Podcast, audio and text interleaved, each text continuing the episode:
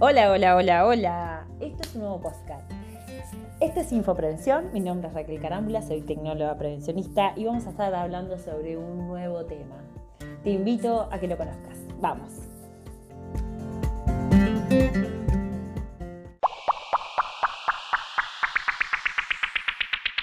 Hola, ¿cómo están? Este mensaje va dirigido para aquellas empresas que son pequeñas o son eh, micro o medianas empresas eh, dentro de su organización o aquellas que están iniciando y están en un momento de hacer, por ejemplo, o una compra para iniciar o una compra para renovar los productos que tienen, productos o recursos.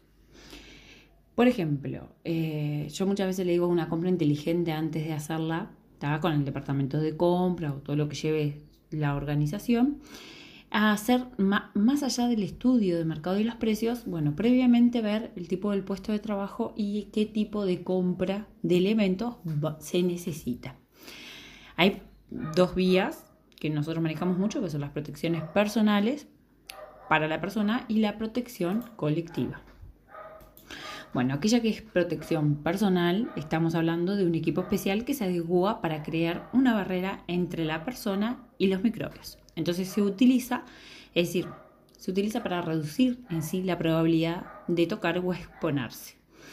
El equipo de protección personal eh, está basado en diferentes tipos, calzado, la vestimenta, que es la indumentaria, las protecciones oculares, bucales, respiratorias, y después tenemos desde los guantes, en fin, según para qué tipo de puesto de trabajo y el rubro, como también para las protecciones colectivas, aquellas que nosotros necesitamos comprar básicamente para hacer un cambio, de, no sé, de una ducha de seguridad o una manta inifugas, extintores, la ventilación del ambiente o una ventilación de emergencia, entre otras.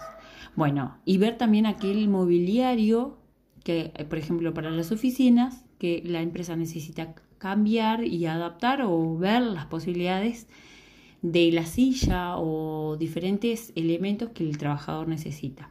¿Qué sucede? Muchas veces nos encontramos que las personas son de diferente complexión, es decir, encontraste una persona muy flaca, baja, alta, robusta o que tiene una diferente capacidad motriz, es decir, o está en silla de ruedas o justo pudo haber tenido un accidente y está con un sello, es decir, hoy en día la bota, ¿no? Pero encontrarnos ante ciertas gamas que existen dentro de una organización, dentro de un proyecto, dentro de una empresa. Y dentro de esas gamas, hacer una compra inteligente para que sea abarcativa de forma igualitaria, que todos se encuentren cómodos, mismo a la hora de comprar una indumentaria, más allá de que a veces se contratan modistas, se tiene súper la mejor intención de tener en condiciones a los trabajadores.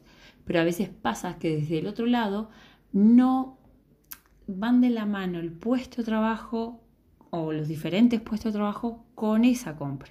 Entonces surgen ahí las diferencias de, bueno, desde tener las opiniones de los trabajadores que no se sienten a gusto o quedan rígidos o se dan un montón de pautas o situaciones que no, no generan ni la productividad mejor ni el día a día llevar a cabo el, el uso de estos elementos o recursos bien utilizados ni a veces también perdurables en el tiempo. Entonces, ahí es cuando a veces, muchas veces las empresas se ven perjudicadas económicamente, o porque se desgastan, o porque hicieron una inversión que a la larga no fue buena, es decir, hay un montón de elementos en el medio que hay que ser analizados previamente.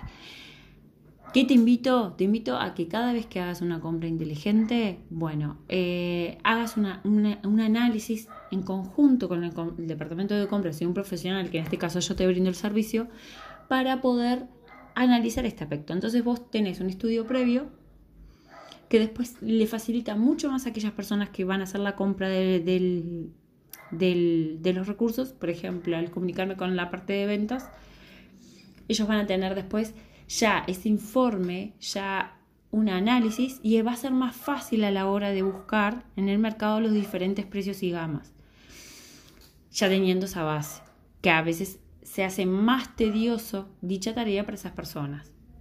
y para toda la organización en general, porque después es como te decía, pueden derivar factores que no sean ni desde una buena protección, ni desde una buena diferencia que radique, que haga el diferencial más que nada en la empresa. Bueno, te voy a dejar los enlaces donde me puedes te puedes comunicar conmigo. Yo te brindo eh, un análisis técnico y a su vez te voy a dar el informe de qué elementos son adecuados para cada puesto y para cada rubro. Eh, te invito a que me sigas y cualquier cosa por consultas eh, te puedes comunicar a mi correo y a mi celular. Desde ya muchas gracias. Nos estamos viendo. Gracias.